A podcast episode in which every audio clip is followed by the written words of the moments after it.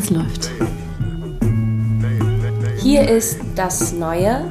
Ein Podcast von Dine Milz, Zeynep Bosbal und Sascha Ehlert. Von Das Wetter und dem Theater Neumarkt. Hey, herzlich äh, willkommen zu unserer neuen Folge von Das Neue. Es ist ein bisschen her und äh, was lange währt, wird gut. Nee, gut Ding will Weile haben. Cool.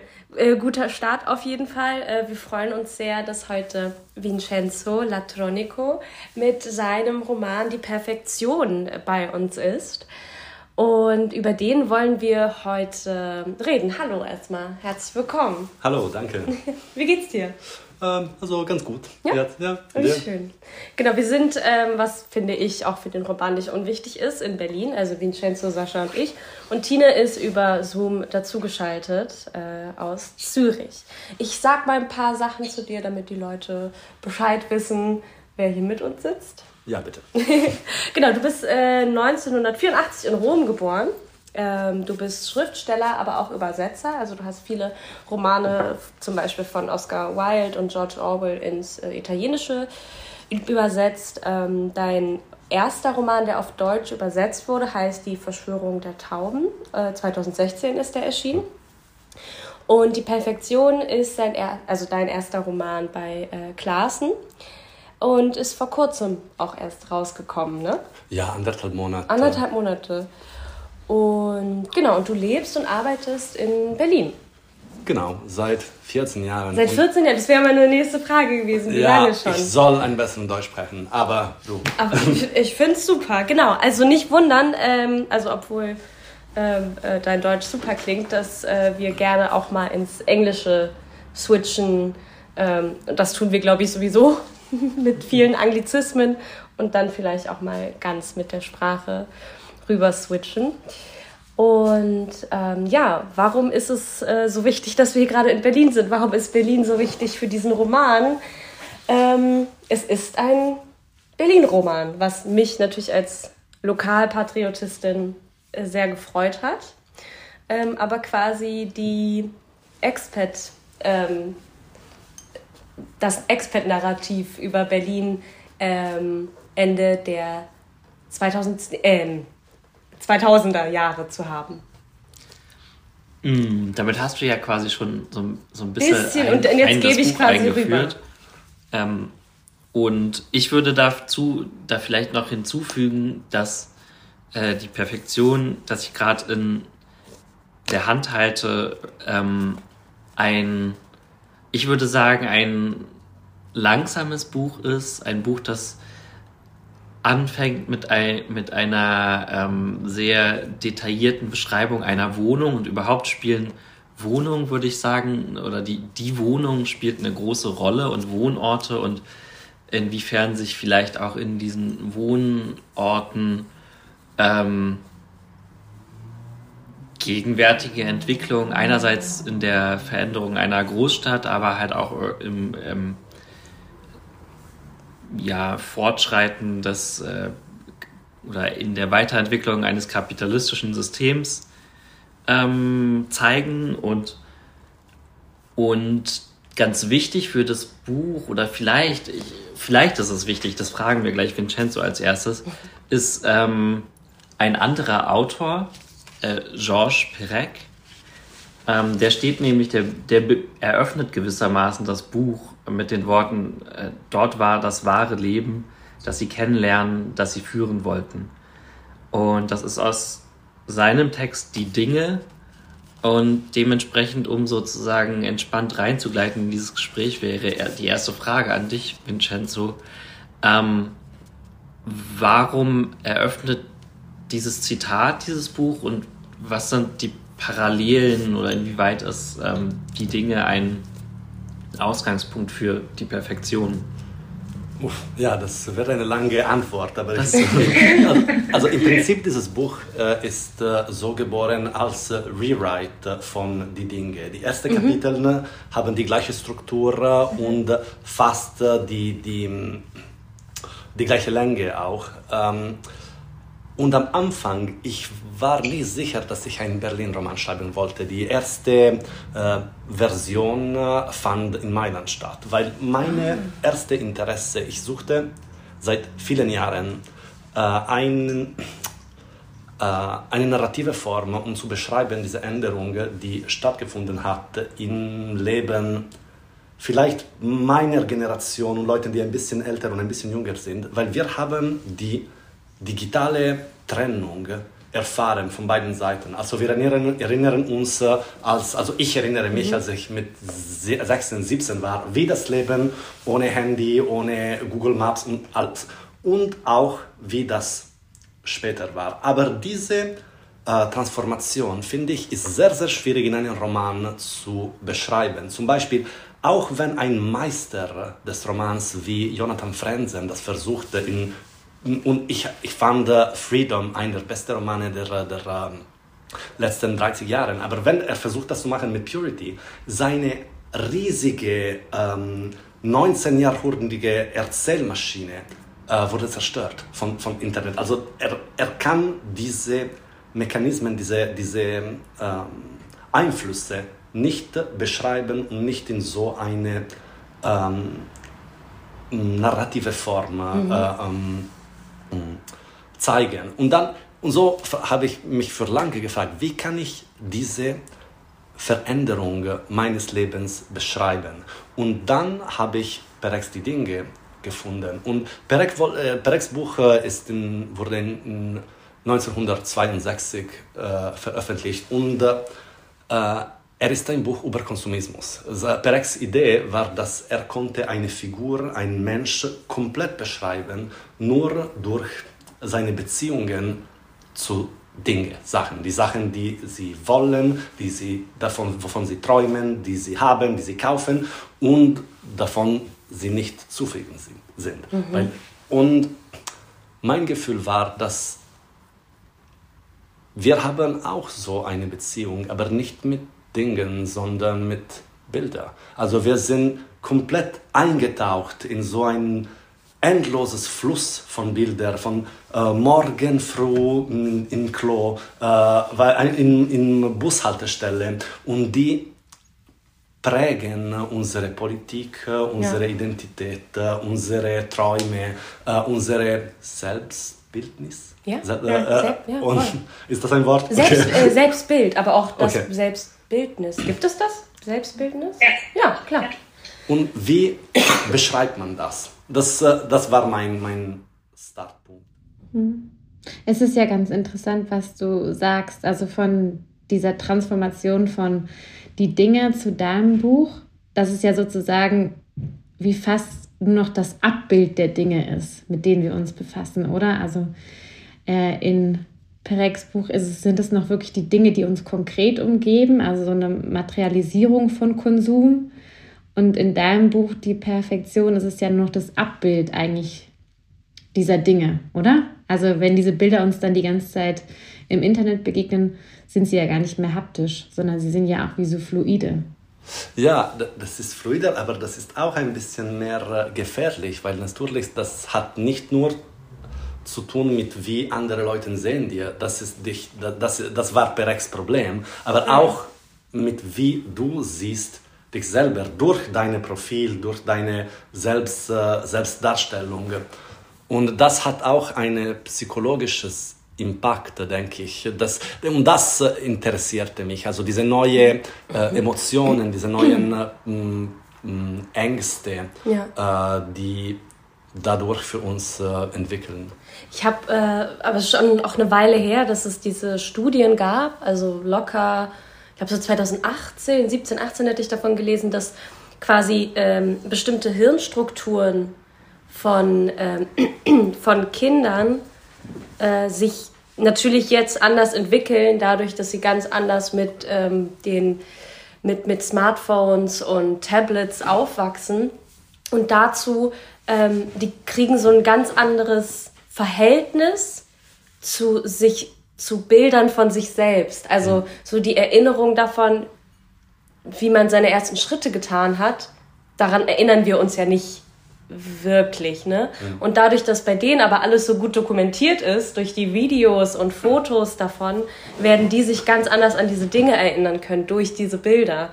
Und das fand ich, das fand ich total wild. Also so wie, also wie du das jetzt eben beschreibst oder alleine wie absurd, also und davon, also das kann ich wahrscheinlich eher an so zwei Händen abzählen, aber äh, wie man auch denkt, Menschen zu kennen, die man im wahren Leben nie getroffen hat und dann trifft man sie und dann sind sie aber gar nicht ihr, natürlich nicht.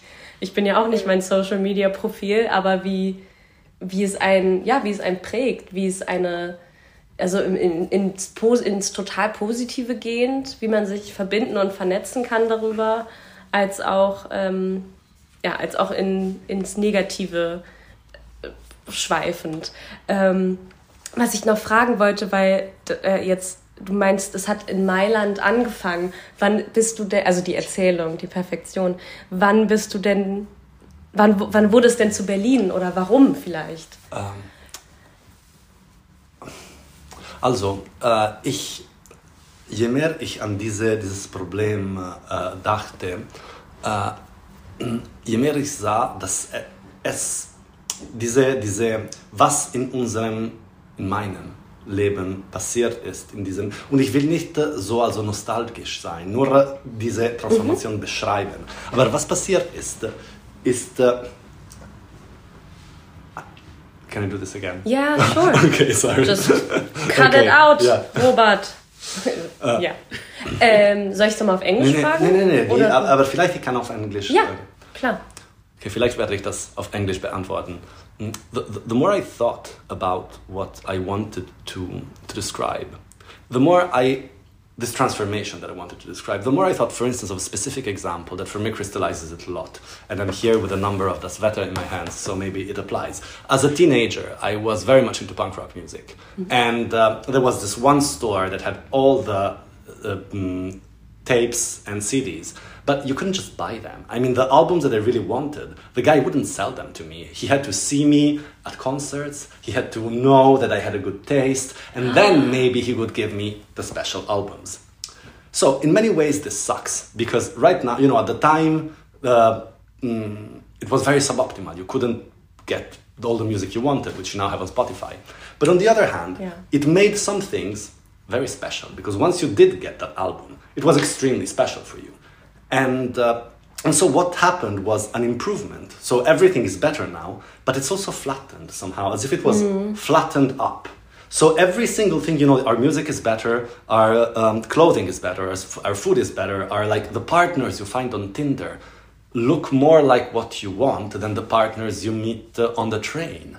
So it is optimized, it is better, but it is also somehow flattened above. Mm-hmm. And when I thought of this, like this is the transformation that happened, I was like, this is gentrification you know like this is like the the uh, psychological version of gentrification and then as soon as i was about that i was like okay i mean but i've been living in berlin for so many years uh, and yeah. uh, i've been both a perpetrator and a victim of gentrification so sure. like yeah. like almost every one of the people who know what the word gentrification means so um, yeah so i thought okay it's going to be a story about berlin Yes.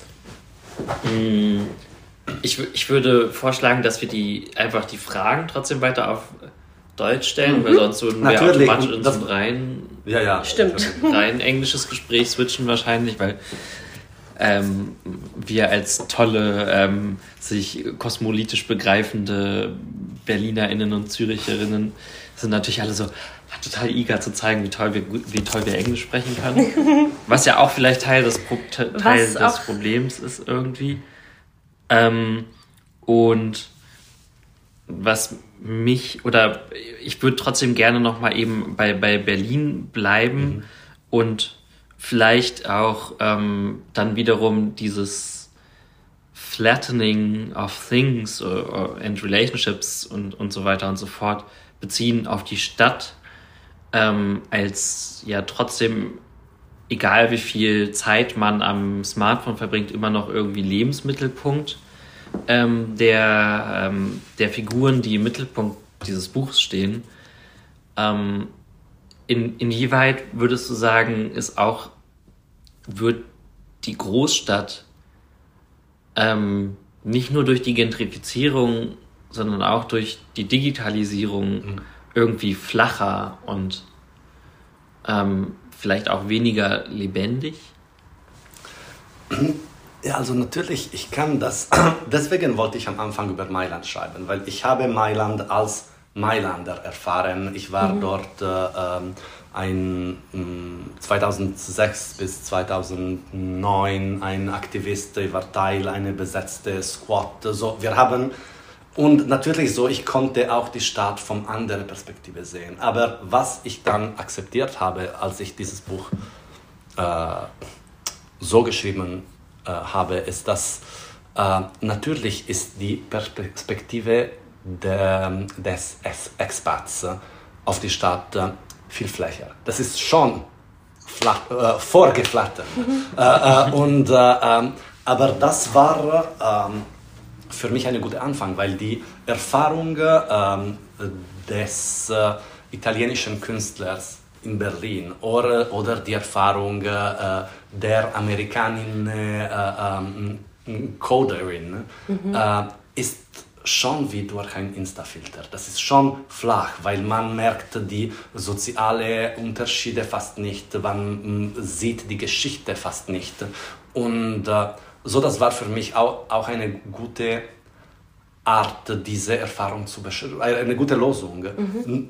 einfach diese Erfahrung zu beschreiben. Und das, das Buch besteht fast nur aus, meine Verleger sagen immer, ich soll das nicht sagen, weil das ist nicht sehr sexy. Aber das Buch besteht fast nur aus thematischen Beschreibungen von diese, dieses Paar. Wie sind äh, die Wohnungen? Wie entwickelt sich äh, ihr Freundenkreis? Wie äh, ist ihr Sex? Wie entwickelt sich ihre Politik? Und durch diese Beschreibungen, ich wollte versuchen, diese flache Bildnis äh, zu erweitern.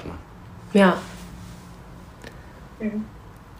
Ähm, äh, es gibt also eben, wenn man jetzt versucht, die Erzählerfigur zu greifen oder, oder so, das, die ist ja sozusagen sehr von oben herab oder die guckt auch ja auch auf den, deren Leben eigentlich wie auf einen Instagram-Feed oder so.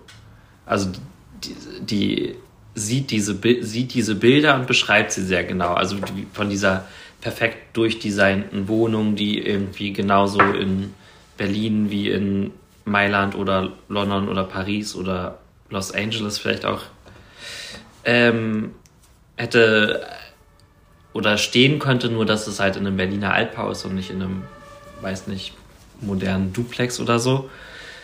Und ähm, worauf wollte ich damit jetzt hinaus?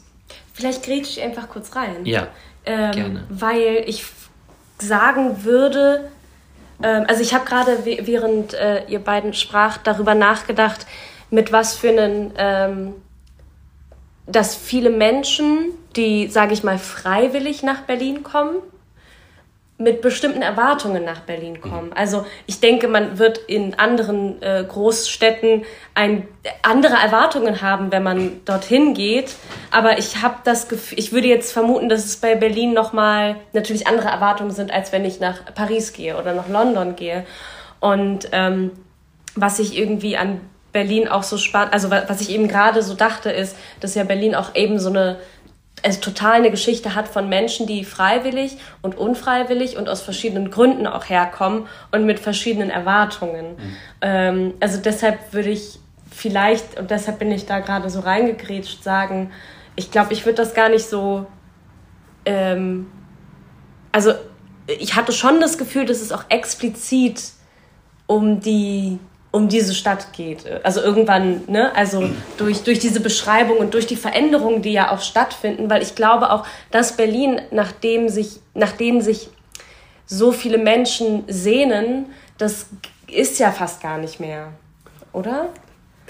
Exactly. Yeah. And I think that, I mean, of course, I was just saying when I was first beginning to think about the book, I wanted it to be set in Milan. But actually, it could only take place in Berlin, I think for a specific reason that exactly what you said. People move to a city with an expectation, with uh, um, uh, but and normally this expectation is very precise. You move somewhere because you want to study there, because you have a partner, because you have a job. Well, in Berlin, and I'm talking about myself here, like in Berlin, something happened, which is that for quite some time, until recently, until the city became unaffordable, people moved here with no reason at all. I mean, you know, and I asked myself, why did I move here in 2009? I spoke no German. I knew nobody here. Um, and I think that the answer to this is for some sort of image that you had in mind. You know, and even before Instagram, my case was 2009, many people did this before, you had a kind of image of an artsy lifestyle, whatever that could mean. And this is what drew so many people in Berlin for quite a long time. Mm-hmm. And so, in many ways, for me, this was a way to talk about our relationship to images without talking about technology. Because this is part of the same movement, but doesn't take place on the actual social media. And so, yes, and, and so in many ways, this could only happen in Berlin. And much of the book is really, really very Berlin specific. Mhm. Ähm, ich, ich weiß jetzt auch wieder, worauf ich eigentlich hinaus wollte. Das ist ein bisschen ein anderer Punkt, aber sozusagen eben auf diese, die Erzählperspektive, die ist natürlich angelehnt an Perec und so. Und ähm, deswegen war das von daher, naja, natürlich von der Anlage auch notwendig, dass die diese, diese Perspektive, in der das, aus der der Text erzählt ist, eine so,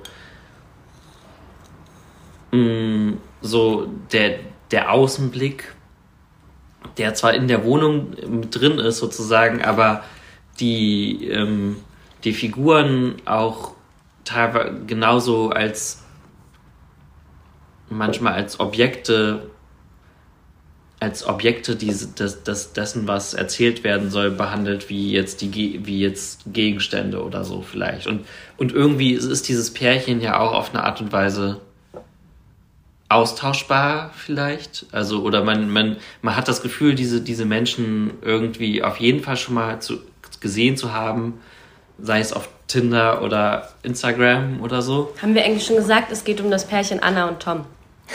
also ich weiß nicht, ob ich das vorhin erwähnt habe oder nicht. Ähm, genau. Aber eben, es ist ja eigentlich auch egal, ob sie Anna und Tom oder ha Hannah und Peter heißen oder so. Ähm, wichtig ist halt, dass sie irgendwie Experts sind und nicht in Berlin aufgewachsen. Aber ähm, warum mh, mm, oder was würdest du sagen, was ist gleichzeitig der Vor- und der Nachteil gewesen beim Schreiben dieser, dieser sehr formalistischen Perspektivwahl oder so? Also ich denke, dass äh, was äh, du gesagt hast über diese Erzählerposition ist natürlich wahr, aber ich finde, dass also Perek, Pereks Erzähler verurteilte seine, seine Figuren. Äh, er, und er hat eine, ein, eine Erklärung für äh, ihre Unzufriedenheit. Die sind unzufrieden, weil die Sklaven von Konsumismus sind. Äh, für mich ist das nicht ganz so einfach. Also ich sehe, also diese, diese zwei Figuren sind natürlich unzufrieden, aber die sind so unzufrieden wie mich. Oder, also ich finde, natürlich, die sind so in eine sehr äh, anthropologische oder soziologische Art äh, beschrieben, aber ähm, meine Erfahrung und meine äh, emotionelle Perspektive ist sehr nah zu die von meinen Figuren. Und ich glaube, dass äh, mindestens die, deswegen haben viele Leute, die ich kenne, die haben eure, ihre eigene Erfahrung in, im Buch gefunden, die haben das akzeptiert ohne Probleme, weil ich glaube, dass es nicht so viele Beurteilen am Ende gibt. Ähm, und natürlich, aber ich wollte auch was anderes. Ich denke, dass ähm, die, die ähm, Bürgerroman, the, the, the bourgeois novel, mm um, always explain things um, as a consequence of the past, of your, of your personal past, of your experience. So you are unhappy, you're a gentrifier, well, it's because your mother taught you this and because you had this experience at school. And the, so and every action is explained like this. And this is very good to explain an individual. But I actually wanted to write about a class. I mean, the, the, if there is a protagonist of my book, it's the mm, media little bourgeoisie. Mm -hmm. uh, and, uh, and so I wanted to put nothing that could allow you, the reader, to say, well, I am not like them because they are doing this because they come from here, but I come from there. Uh, they are doing, and so I wanted to put nothing that could allow you to differentiate yourself from the characters because I really wanted them to be some sort of mirror. And um, and I mean, and I don't know if this works, of course, because it's a very distant mirror, but uh, this was my aim at least. It was a way to kind of unbourgeoisify the, the, the way to tell the story. Und finde, hat sich dein, hm, wie sagt man das jetzt, hat sich durch das Schreiben und durch das Beschreiben ähm, und durch die, die, die Art des Schreibens ähm, und diesen weiten, der, der, Spiegel, der so weit weg ist, aber diesen Bezug, den man trotzdem zu diesen Beschreibungen und zu diesen Figuren hat, hat sich deine Sichtweise auf dein Leben in Berlin oder Berlin verändert? Oder hast du es in der Zeit des Schreibens anders gesehen oder siehst du es jetzt anders? Also ist da etwas passiert oder ist es nach wie vor, also etwas sehr Komisches passiert, weil äh, ich habe dieses Buch geschrieben, nach ich kein Buch für neun Jahre schreiben konnte. Und das war für mich auch ein Verabschied zu Berlin. Also ich habe dieses Buch mhm. geschrieben, weil ich nicht zufrieden hier war. Ich fühlte mich, ich mich nicht nach Hause. Und äh, alle die äh, italienische und französische Gemeinschaft, wovon ich gehörte, ist äh, zurück nach Italien oder Frankreich gegangen oder nach New York. Aber niemand wurde von der Stadt akzeptiert. Äh, und, äh, aber nach, ah. äh, dass dieses Buch erschienen ist, äh, sind ein paar verschiedene Sachen passiert. Also, also das wurde auf Deutsch übersetzt. Ich habe ähm, endlich mich ein bisschen getraut, auf, auf Deutsch zu reden. Ich hoffe, dass ihr versteht, Total. was ich sage. Und äh, ich bin nach Charlottenburg gezogen, die für mich, also in die, in die, in die Psychogeografie des Buchs existiert gar nicht, weil für die äh, spanische und italienische hm. äh, Gibt es äh, Expats, nicht? ich erinnere mich, die erste Mal, die ich in Charlottenburg war, um eine Flasche Champagner für äh, Neujahr zu kaufen. mein, mein Freund hat gesagt, hier sind wir nicht in Berlin, hier sind wir in die Hauptstadt Deutschlands. Wow. Äh, und, äh, äh, Entschuldigung, wo hast du davor gewohnt? In ah, welchem Bezirk? Also nur in Prenzlauer Berg und Kreuzköln. Oh, das war, ja. Ja, das, ja. ja I mean, ja. ja. und äh, habe ich auch einen äh, deutschsprachigen Freund Freundeskreis äh, angefangen zu haben und so weiter. Und jetzt äh, hm, bin ich natürlich ein, noch immer so ein Expert, aber vielleicht bin ich so ein äh, gelandet Expert. Mhm. äh, ja, Mindestens hoffe ich. Ja, ähm, genau, meine, meine, Fra also meine Frage wäre gewesen, was ich nicht uninteressant finde, warum, aber vielleicht finde auch nur ich das interessant und wir, es hat jetzt nicht viel mit dem, doch vielleicht hat es auch viel mit dem Buch zu tun. Ähm, warum haben sich, du meintest die äh, so Friends oder die ähm, französisch-italienische ähm, Bubble, in der du dich befunden hast, äh, dass die meisten zurückgegangen sind oder nach New York, weil sie sich nicht angenommen gefühlt haben von der Stadt. Also inwiefern? I will answer this in yeah. English, also because it, es passt. Es passt. Uh, um, I think that many people, myself included, that arrived in Berlin uh, because of this image and entered this kind of bubble. Mm never really perceived the um, the reality behind the images until it was uh, maybe a little bit too late. I remember that when I had just arrived, a friend of mine that had been living here for long uh, and had Germanized told me, "Watch it, because in Berlin it's very easy that you just enter this endless Erasmus and then you wake up and you're 40." Oh, wow. And uh, but this is what happened to many many people. Yeah. I mean, I, you know, I why did the people leave? Well, after seven years you're there and you don't have the health insurance you have a baby and you cannot have the health insurance anymore you have to go back to your country or you spend 10 years in an untermiete without ever paying your taxes in germany and then you have to look for an apartment and you don't find it because you don't have the um, um, tax situation or you Uh, and this happened to a friend of mine. He had a business, a successful gallery, and he spoke no German at all. And at some point, he had like a big legal problem and just had to stop. Uh, mm. Because I think that, I mean, there was this kind of, uh, especially in the art world, there was this idea that the bubble could be long enough and strong enough to sustain uh, a community that had very few contact points with the actual substance of the city. Um, but of course, this was um, maybe an illusion, mm-hmm. maybe a lie, maybe a self delusion, and the only people for whom it worked are the Americans. Why? because as the, no, because as because as the city changed um, and became more and more expensive, the only people who can live there with their own life abroad are no longer the Italians that don't make enough money, no longer the Spanish, no longer the Portuguese, but just the Americans, like the citizens of empire, who mm-hmm. can move basically wherever they want.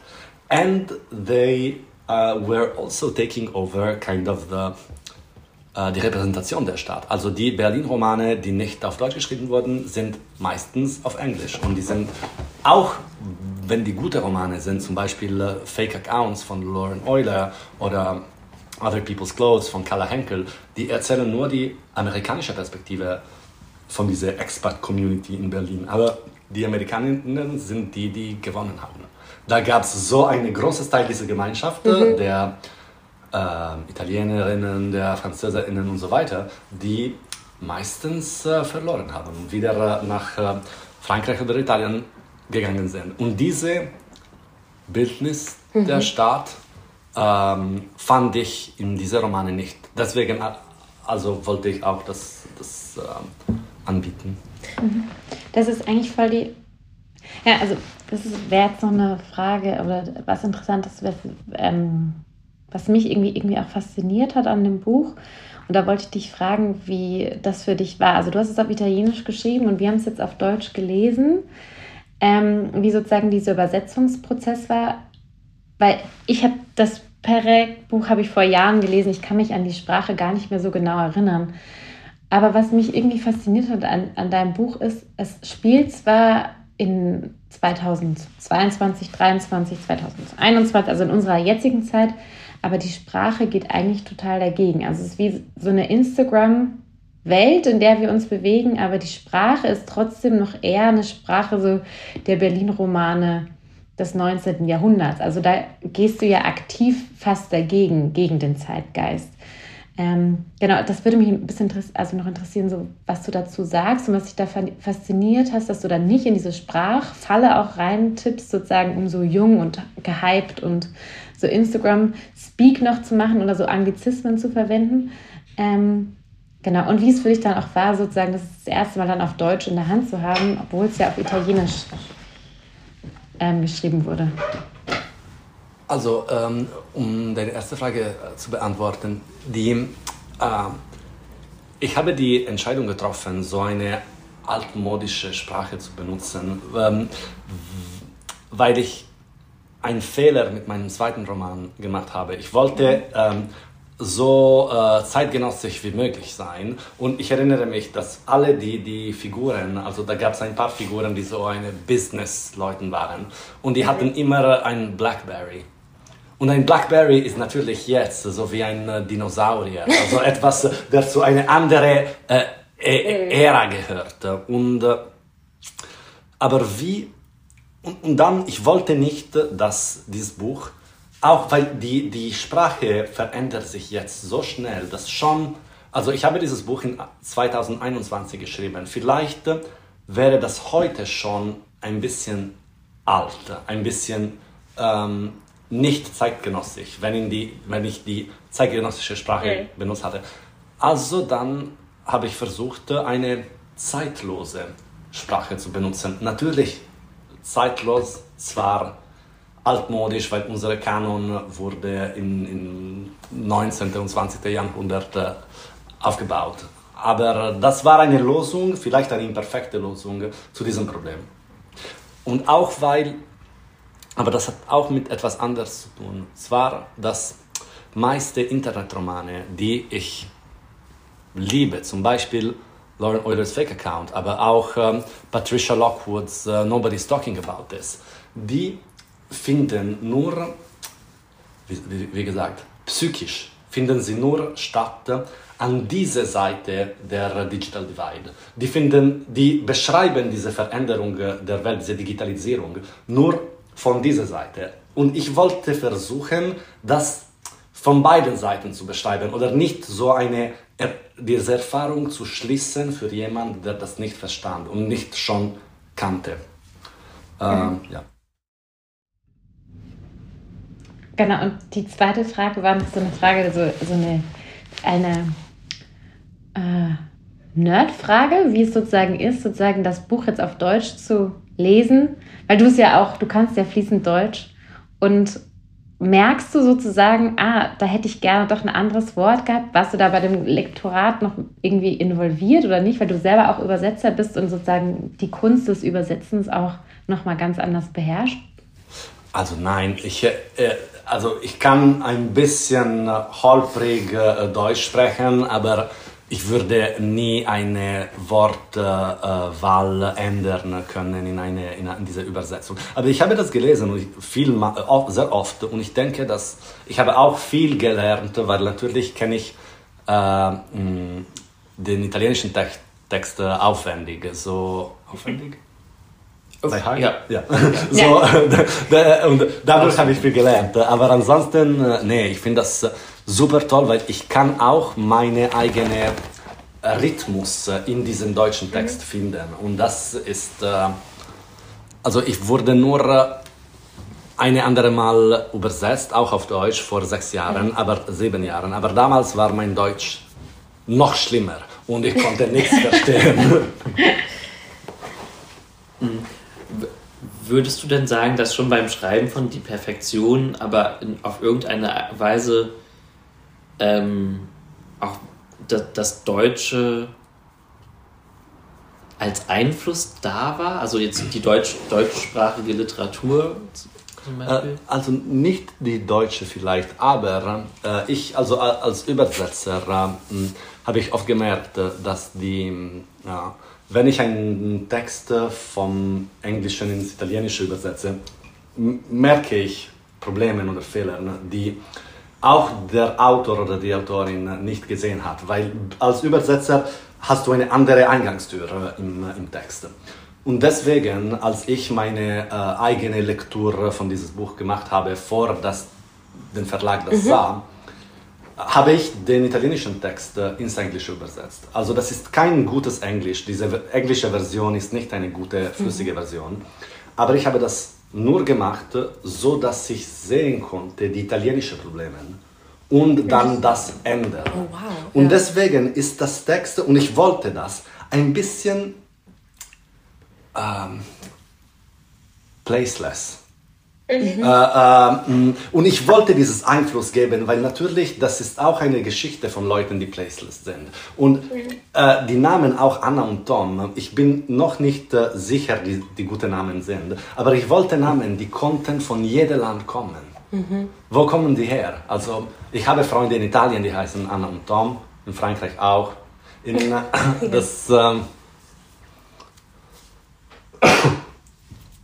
ich finde das total schön, was du jetzt gesagt hast mit dem, Pla also dass sie so placeless sind, also keinen Ort haben, also so, weil dein Cover ist ja auch sozusagen beides, also dass die Perfektion und die Imperfektion ist verschwimmt so ineinander. Also was, was du ja auch versuchst in dem Buch oder du kreierst erst das perfekte Bild und dann verschwimmt das Bild eigentlich in so eine Realität. Und da, wo es ja interessant wird, ist ja genau in dieser Placelessness, wie du es jetzt nennst, also in diesem in-Between, wo wir uns ja dann selber als lesende Personen finden. Und das ist ja nicht nur in dem Bild, sondern ich habe mich eher gefunden in diesem Dazwischen, also genau in dem, wo es so verschwimmt, weil erst dann erkennt man sich selbst oder ich habe mich dann erst erkannt, weil natürlich wehrt sich erstmal alles in mir als kritische Leserin, dass ich dieses perfekte Bild sein soll. Ähm, und natürlich merke ich, je mehr sich das verwässert, das perfekte Bild und dann in sozusagen eine Imperfektion wischt, dass ich genau auch dieses perfekte Bild versuche zu sein. Aber ich merke es erst in dieser Placelessness. Ähm, deswegen fand ich das jetzt ganz schön, was du gesagt hast, sozusagen durch dieses so dazwischen sein, in dem gar nicht wissen, wo man sich eigentlich bewegt, in der Perfektion oder in der Imperfektion. Ja, und ich denke auch, dass die Placelessness ist etwas, das äh, normalerweise, ähm, so jetzt, uh, so now I, I don't want to become obsessive over this issue, but I think that there's something that as a writer and as a translator and as a reader has really bothered me a lot, is that I think something is changing in the literary discourse. Until the, when we kind of came of age, there was this idea of national literature. There were some traditions, most of them Western, that talked together and exchanged ideas. There was the German literature, the Japanese literature, the British literature, the Italian literature. Of course, this is an empire, imperialistic and colonial outset, but it is also a horizontal conversation. Mm. This is no longer the case. Now, literature is not a conversation between national literature. There is an in, there is like a universal literature, which is the English language American subject, and there are many local literatures that provide, well, some local color. Italian literature, even the very good one like Elena Ferrante, brings in pizza, Napoli, mandolin, uh, uh, uh, crying Madonnas, and this kind of stuff. Uh, the French bring what the French are good at doing, so kind of very smoking cigarettes. smoking cigarettes are like terrible guys. Uh, yeah. and, um, and, this is. Um, um, this is of course this is a market thing but it's this is what it means to lose a war. I mean you know i, I also teach literature in, in italy and my students do not read italo calvino or anna maria ortese and say mm-hmm. i want to be this. They bring me hemingway. Or they and i don't know i think that there must be a way out of this problem that is not nationalistic you know? It's not the fascist way of saying we can only write about italians and I think that the way out is to find a placelessness that is not American. Like, you know, to find a universal subject that is not uh, the American subject. Ja, das ist sehr interessant, was du sagst. Das sind zwei Dinge. Weil was du ja eigentlich machst, ist ja genau einen Universalismus zu finden. Du nimmst einen französischen Autor und machst einen Rewrite in Italienisch über einen über eine deutsche Stadt oder ein Phänomen einer deutschen Stadt, das aber sehr universell ist. Also du versuchst ja sozusagen schon die nationalen Genres und Grenzen so miteinander zu mischen und so verschwimmen zu lassen. Also du gehst ja schon gegen den amerikanischen Trend. Und es gibt ja auch eine Geschichte, die ähm, ich, glaube ich, auch nicht vergessen werde in deinem Buch, ist diese Geschichte über das Reden über Politik und wir kennen uns alle viel besser aus im amerikanischen Wahlkampf und ähm, wer keine Ahnung jetzt äh, Governor of Florida ist und was sonst in den USA für Shootings passieren. Und wir kennen uns aber eigentlich gar nicht mehr in unserer eigenen Lokalpolitik aus, unserer eigenen, also in Anführungszeichen Nationalstaat. Und ich will gar nicht irgendwie für den Nationalstaat plädieren, aber das Unmittelbare, was uns umgibt das ist uns viel weiter weg als die Ferne, die uns eigentlich wie fast regiert, wie immer noch das sehr westlich geprägte Amerikanismus, ähm, der immer noch so wie Non plus Ultra ist, obwohl dieses System ja an allen Ecken und Enden bröckelt und überhaupt gar nicht mehr diese Heilsversprechung ist, weil die USA ist einfach total kaputt und man sollte also gar nicht mehr darüber gucken, um sich irgendwie diese Inspiration zu holen. So, aber das fand ich sehr interessant, weil ähm, auch diese ganzen Expats sozusagen in Berlin, die können auch nicht wählen gehen. Also die können sich auch mit Berliner Politik nicht beschäftigen, so, ähm, weil sie gar nicht das Recht haben, sozusagen sich einzumischen, sondern sie brauchen dann nochmal eine andere Meta-Universum. Und das ist dann die englische Sprache und der englische Kosmos. Also so. Ich muss eine Sache sagen und vielleicht mache ich mich damit ganz äh, unbeliebt, aber also weil auch, auch dieses, das Englisch sprechen und so, was ich ja auch total gerne tue, ne? Also das ist ja trotzdem, das ist ja, und bleibt ja ein Privileg. Auch hierher kommen zu können, ist ja ein Privileg. Und was zum Beispiel in meiner Beobachtung passiert ist, ich bin vor elf Jahren aus Berlin weggezogen und nach zehn Jahren wieder zurück. Also ich bin jetzt, jetzt im Jahr wieder da. Und dann, also ich war halt in der Zeit zwischen 2012 und 2022 nicht in Berlin. Und es ist so viel in dieser Zeit passiert. Ne? Also ich habe natürlich noch mitbekommen, wie äh, super viele Leute ähm, quasi mit so einer Verheißung, mit so Erwartungen hierher gekommen sind. Äh, manche von denen sind inzwischen weg, aber ich habe so das Gefühl, das ist so ein bisschen in eine reale Dystopie abgerutscht mhm. von ähm, äh, Leute, Menschen wurden eben also wie du halt auch so, wie ehrlich du auch gesagt hast, ne, ich bin auch die Gentrifizierung. Also so natürlich Leute kommen hierher, äh, äh, gentrifizieren andere Leute, Menschen weg ähm, aus ihren Wohnungen, wo sie irgendwie schon, also wenn man jetzt so über Kreuzberg lebt, weil ich bin zum Teil in Kreuzberg aufgewachsen und ich erkenne das heute gar nicht wieder. Und das ist total naiv äh, von mir und natürlich verändert sich eine Stadt. Ähm, aber es ist so absurd, dann nach zehn Jahren zurückzukommen und zu merken, wow, jetzt ist alles so durchamerikanisiert und so teuer. Also, und, und diese zehn Jahre so nicht ja. mitbekommen zu haben, das ist total, das ist total krass. Und ich sehe aber auch einfach so ganz viel, ähm, auch so dieses, dieses Privileg dahinter. Und deshalb finde ich es zum Beispiel auch irgendwie sehr, sehr ähm, sympathisch, dass du dann irgendwann nach Charlottenburg gezogen bist. Und ich verstehe das auch total, dass man hier anders ankommen kann als in den Bezirken. Und ich frage mich, ob das überhaupt noch, also wie man jetzt damit umgeht. Ich habe irgendwie das Gefühl, eben jetzt ist so die Stadt so ein, ist wie so ein, so ein verlassenes äh, Battlefield. Ja. ne? So, und, und da wird noch irgendwie so ein Zalando-Gebäude gebaut und äh, Lieferando hat da irgendwas gekauft. Also, und man ist irgendwie so, what is, ähm, what happened? Also, ist das, kann, kann, könnte damit irgendwas anfangen oder ist das yeah, nur. there was this anecdote, that, of, of course, an anecdote taking place in America, in yeah. which, but I think it is true, in which a journalist uh, went to Warren Buffett, the billionaire investor, and mm. asked, uh, um, Mr. Buffett, uh, do you believe in um, class war? And he said, Well, of course I believe in class war. We won. Oh yeah. And I think that, and yeah, and I mean, I, I, honestly, I think that so, and it's strange because when you say this, you want to feel. You, you, it's almost as if you want to ex- exculpate yourself. So I don't exculpate myself. I see myself as an agent of gentrification, using my privilege to um, kick other people out. On the other hand, I think that so long as we talk about gentrification in terms of individual choices, we are just fighting against each other. It's like yeah. if you know, if you have a lung problem because of the traffic and you stop one car and you say, you asshole, you're driving, uh, mm-hmm. like, of course that car is giving you lung problems, but the solution is not the individual. Is structural, yeah, you know, exactly. and I think something that I see, and I don't know if that's uh, hope or a nightmare, but I think that the this is just beginning. I think that the right to uh, a place of living is a right that the middle and the working classes gave for granted. The working classes no longer have it for granted. Now they're coming for the middle class. And this uh, thing is going to get worse and worse. And it's happening in Berlin, it's happening in Milan, it's happening in every mm-hmm. big metropolis in the West. And I think that this is going to be the political fight of the privileged among us. I mean, no, so the, the middle classes in the West, but ja. the. Es ist äh, total spannend, was du sagst. Und ich habe letztens einen Artikel gelesen, der eben so ein bisschen eine neue Richtung aufgemacht hat äh, durch jetzt Lockdown.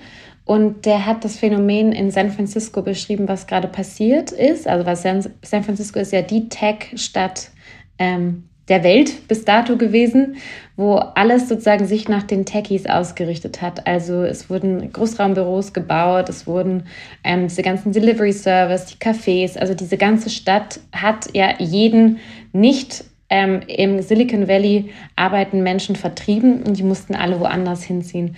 Und was jetzt passiert ist mit dem Lockdown, ist, dass diese ganzen Techies aus der Stadt rausgegangen sind und sozusagen entweder nach Dallas gezogen sind oder nach Missouri oder sich jetzt irgendwie irgendein Landhaus gekauft haben, weil sie wissen, naja, wir können jetzt ja durch diese ganzen Online-Tools, Online-Meetings machen, wir müssen gar nicht mehr zurück äh, nach San Francisco kommen. Und die großen Tech-Giganten ähm, lösen ihre großen Büros in San Francisco jetzt langsam auf. Das heißt, es stehen jetzt in San Francisco riesige Bürokomplexe frei ähm, und es ist einfach eine Geisterstadt geworden, weil diese ganzen Restaurants natürlich dann auch woanders hinziehen müssen, weil sozusagen ihr Lebensmittelpunkt äh, sich auch verschoben hat. Und jetzt fragen sich so Städte wie San Francisco, und das fängt jetzt an, was machen wir denn jetzt mit eigentlich dieser Geisterstadt, die wir irgendwie leer gefegt haben, um die Techies zu holen? Jetzt gehen die weg. Ähm, was machen wir denn jetzt damit? Und das ist total die spannende Frage, die, glaube ich, überall passieren kann. Ähm, weil wir das Leben ausrichten sozusagen an Leuten, die sozusagen die Mittelklasse und die, unter, also die untere Klasse wegdrängen aus den City Centers. Jetzt gehen sie aber alle selber weg. Und jetzt müsste man sich die Städte eigentlich wieder zurückerobern, aber das ist total schwierig, weil architektonisch ist es einfach total kompliziert, diese Großraumbüros in Wohnkomplexe umzubauen, weil du hast da eine Toilette ähm, oben auf diesen Großraumfluren. Äh, ähm, und jetzt ist die Frage natürlich, was macht man mit diesen, mit diesen Geisterschiffen und wo wollen wir eigentlich wieder hin mit diesen Städten? Und ähm, das ist irgendwie interessant, finde ich, so als so Gegenbewegung, die, glaube ich, jetzt auch passieren wird in vielen Städten, was jetzt in Berlin noch nicht der Fall ist. Aber so. Aber ich Gibt's, mag auch.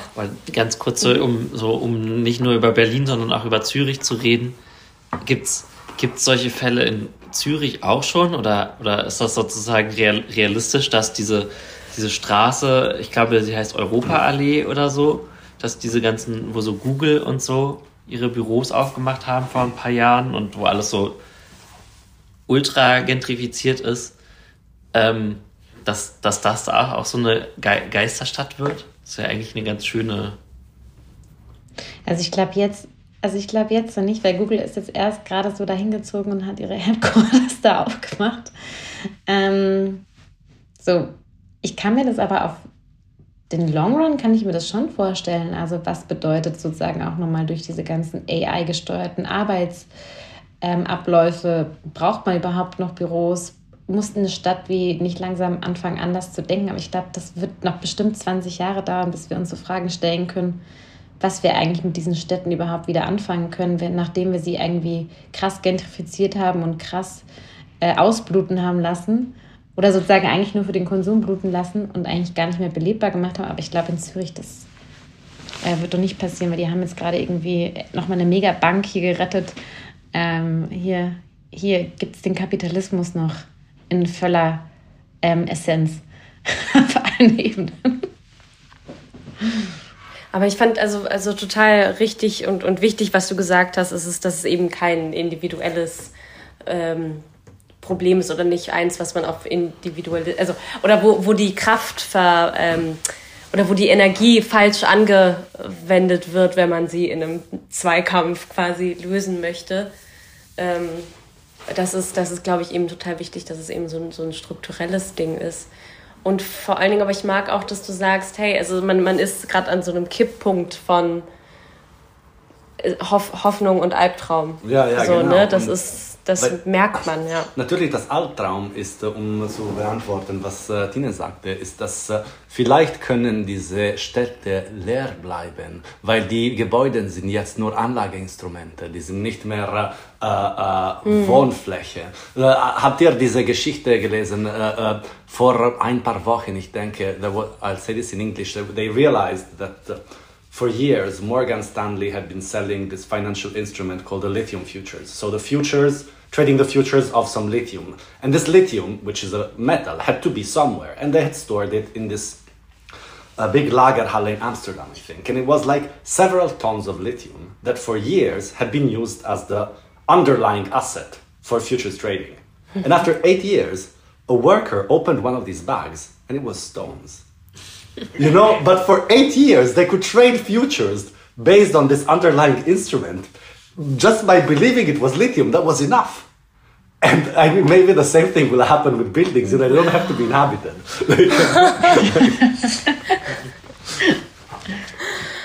wow. Hm, sollen, sollen wir so ein zum, zum Schluss kommen. Wir haben ja jetzt, glaube ich, schon eine gute Stunde ja. gemacht. Ne? Mhm. Ich habe, weil ich würde vielleicht als, oder habt ihr, habt ihr beide, Tine, Zeynep, habt ihr noch eine Frage sonst? Ich, sonst habe ich nur so eine Abschlussfrage. Ja. Ich hätte noch eine Frage auch. Ähm, weil du, du, es gibt ja wie fast so drei Kapitel. Also, oder es gibt wie einen Epilog, der ist so, also ein Prolog, der im Jetzt betitelt ist. Dann gibt es eine sehr lange, Länge, lange Strecke, das ist auch die längste, die heißt Immer. Und dann gibt es noch die, die, einen kurzen Epilog, der heißt Plötzlich. Ähm, willst du dazu vielleicht noch zwei, drei Sachen dazu sagen mit diesen drei Kategorien, die du da aufmachst oder mit denen du auch spielst? Das, das ist ein bisschen so eine, eine ähm, Notlösung, weil in, auf Italienisch war jede Kapitel auf eine bestimmte äh, Zeit. Aber ein Unterschied, so die erste Kapitel war in Präsenz, die letzte Kapitel war in Zukunft, in Futur. Und die zwei Kapitel waren auf zwei verschiedene ähm, Arten der Präteritum. Aber dieses Unterschied, der in Italienisch sehr, sehr äh, sinnvoll ist, existiert auf Deutsch nicht. So, wir haben diese Struktur geändert müssen. Ah, spannend. Ja. Crazy. Ähm, dein, dein Buch, also die Perfektion, endet ja, wie es beginnt, nämlich mit einem Zitat ähm, aus der Literaturgeschichte. Und ähm, diesmal ist es ein, Deu ein deutscher Autor, Hans Magnus Enzensberger. Und der Satz, der da steht, äh, lautet, dass Sie, der Sie dies lesen, dies lesen, ist fast schon ein Beweis, ein Beweis dafür, dass Sie dazugehören. Und meine letzte Frage so an dich wäre, wo, wozu gehören wir als Leserinnen dann jetzt dazu? Äh, also diese ähm, äh, Endzitat existiert nur in die deutsche Aufgabe. Das war in Italienischen nicht und in die anderen Sprachen, ich habe das auch nicht äh, gestellt. Ah. Das existiert nur hier, weil natürlich ich ähm, there's two answers to this. One answer is uh, that um, I have written this book from as a story told around the fire. So a story of us. I, in my mind, it would be read by my Italian friends, and each would find their own experience.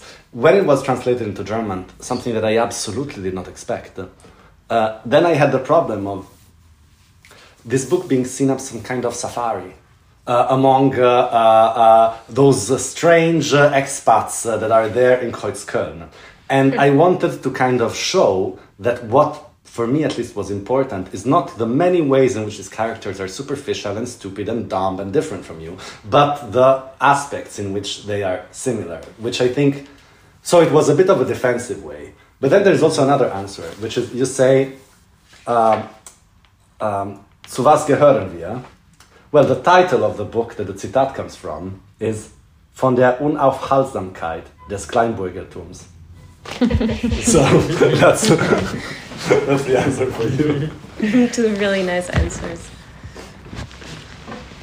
Es ist auch so das, das perfekte Ende für die Perfektion. Ja. Okay. Danke, gut. Vincenzo, für das Gespräch. Ja, danke dir. Und danke, kauft, danke, und kauft unbedingt dieses tolle Buch. Ja, lest es.